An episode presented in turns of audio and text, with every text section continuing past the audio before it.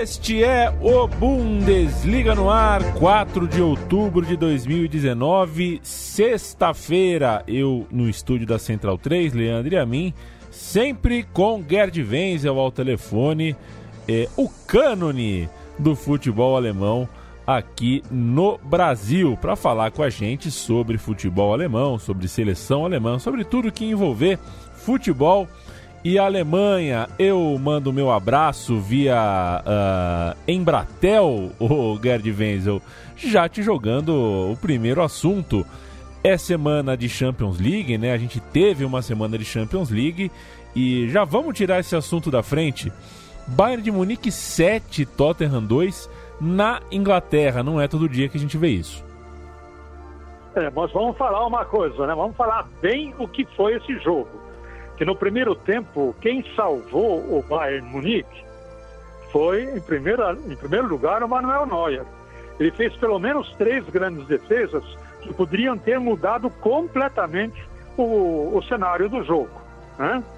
Mas aí teve uma diferença também, que chama-se primeiro o Sérgio Gnabry, que no segundo tempo ele realmente desencantou, né? Foi uma coisa de louco a apresentação do, do Gnabry, esse jovem atacante é, alemão, que, claro, foi convocado inclusive para, pelo Jochen Löw.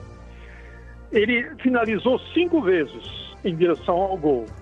Cinco chutes ao gol, dos quais quatro entraram e ainda deu uma assistência para o Lewandowski também fazer um gol. Lewandowski acabou fazendo dois vezes, dois gols. Ou seja, Gnabry chutou cinco vezes no alvo, quatro entraram. Então, Neuer, Gnabry e Lewandowski levaram nota 10 da, do site da Kika.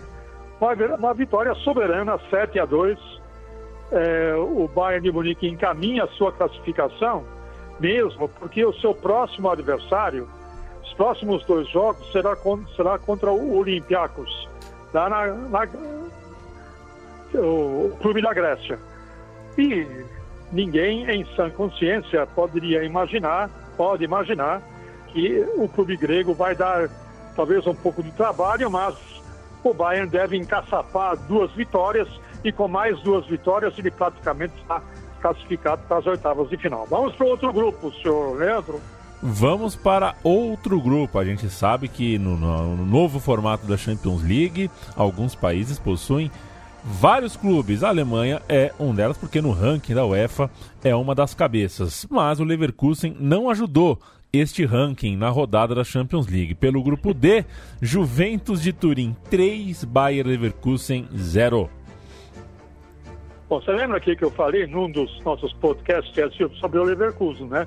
Se bobear o Leverkusen, ele não, não, não vai conseguir nem o terceiro posto, porque ele, ele perdeu para o Lokomotiv Moscou, que é o seu adversário direto pelo terceiro lugar, para pelo menos salvar a Liga Europa. Nem isso ele tinha conseguido.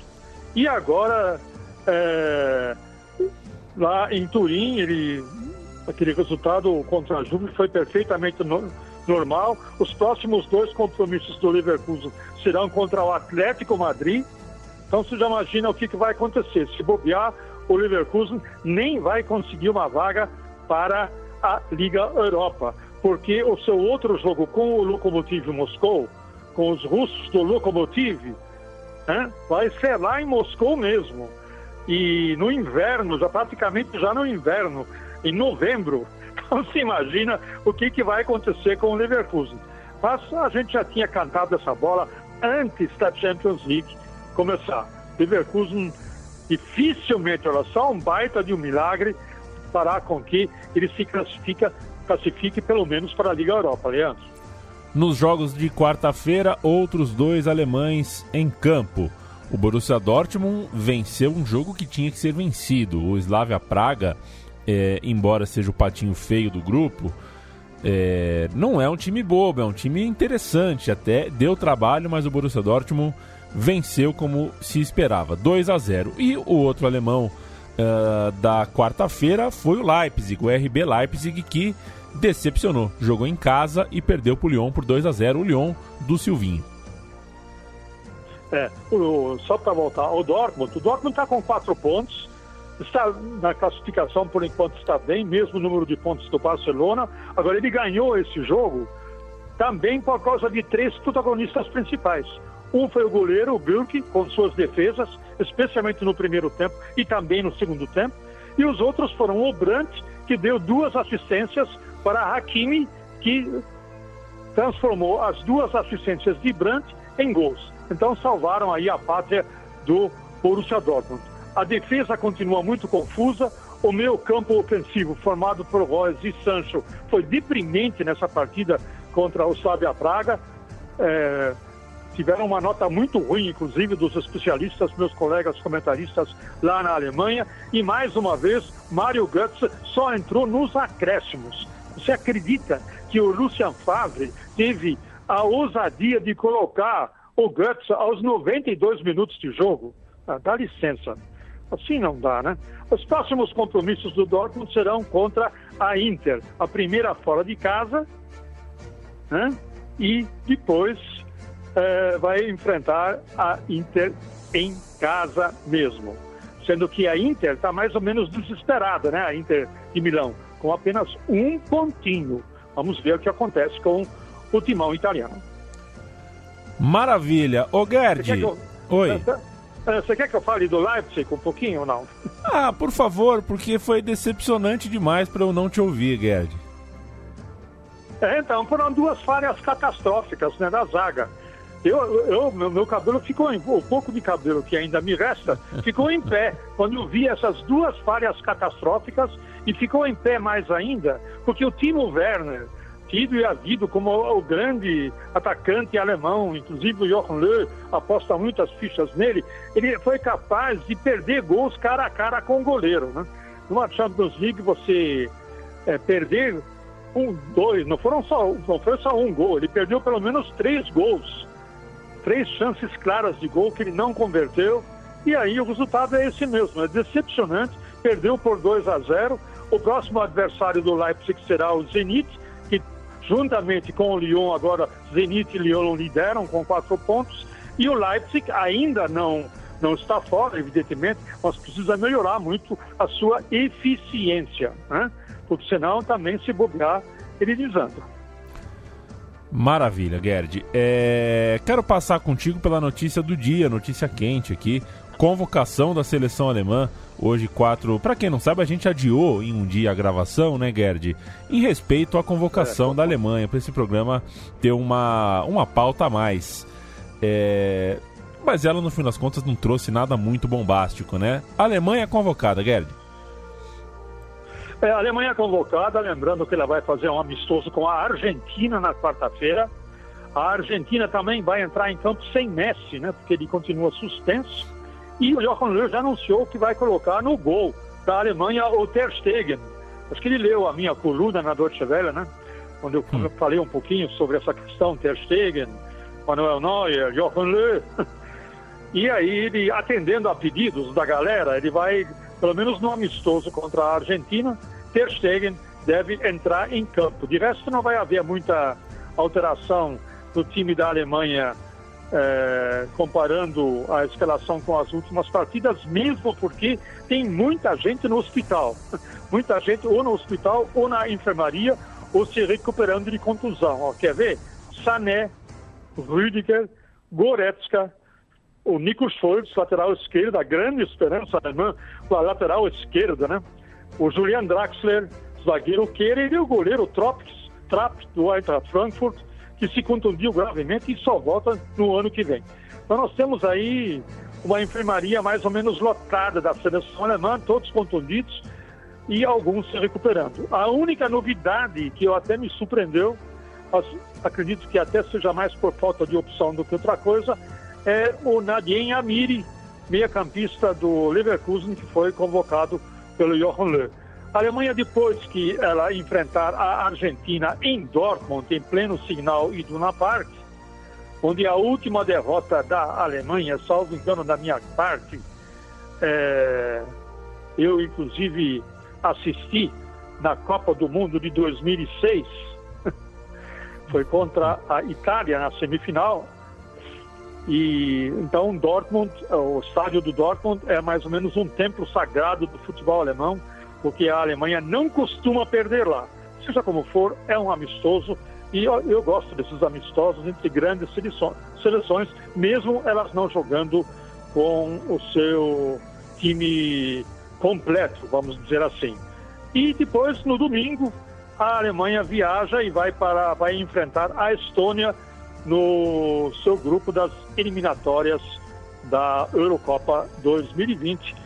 É, não é necessário dizer que a Alemanha entra como favorita e deve é, vencer esse jogo se jogar o seu futebol tipo feijão com arroz. Não precisa mais do que isso. A gente tem nesta data, né, neste fim de semana, dias 4, 5 e 6 de outubro, a rodada 7 da Bundesliga. Então, para a gente fechar a Bundesliga, para a gente fechar o Bundesliga no ar, vamos falar de Bundesliga, né, Gerd? É, a rodada abre Bom. na sexta-feira com Hertha e Fortuna Düsseldorf, um jogo é, que não é dos mais é, importantes da história do campeonato alemão.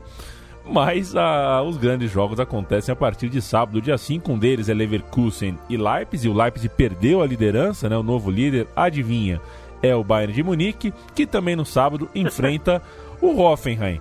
É... Será que a liderança agora é cativa do Bayern? É o líder isolado.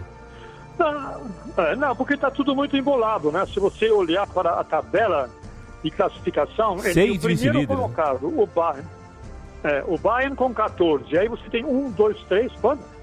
É, Seis. Cinco, né? São Leipzig, Fra... é... é Leipzig, Freiburg, Schalke, Gladbach e Leverkusen. São um, dois, três, quatro... É. Tem razão, Gary. São cinco Sim. times com 13 pontos. E, da... e aí vem o Wolfsburg com 12 e o Dortmund com 11. Quer dizer, entre o primeiro e o oitavo, é, primeiro ou oitavo é uma distância gigantesca. Se você olhar os pontos, são apenas três pontos que separam o oitavo do primeiro colocado. Ou seja, está emboladão. O grande jogo para mim dessa rodada é Freiburg e Borussia Dortmund. O Freiburg é a grande surpresa do campeonato. Está em terceiro lugar com quatro vitórias, um empate e uma derrota. Tem uma campanha melhor do que o Borussia Dortmund, uma campanha melhor do que o Wolfsburg. Né? Então é surpreendente a, atuação do Freiburg. O Borussia Dortmund viaja para Freiburg, na Floresta Negra. Apenas dois pontos separam os dois, mas tem um detalhe, né? Há 16 jogos que o Borussia Dortmund não perde do Freiburg. E tem mais, o Marco Reus adora marcar nos freiburguenses. Nos últimos cinco encontros entre os dois, ele marcou cinco gols e deu quatro assistências. E o Borussia Dortmund deve vir mordido mesmo, é, porque vem no campeonato alemão, ele vem de dois empates, né? Um empate com Werder Bremen e outro empate com Eintracht Frankfurt, jogos que estavam ganhos, que ele acabou entregando esses pontos de graça.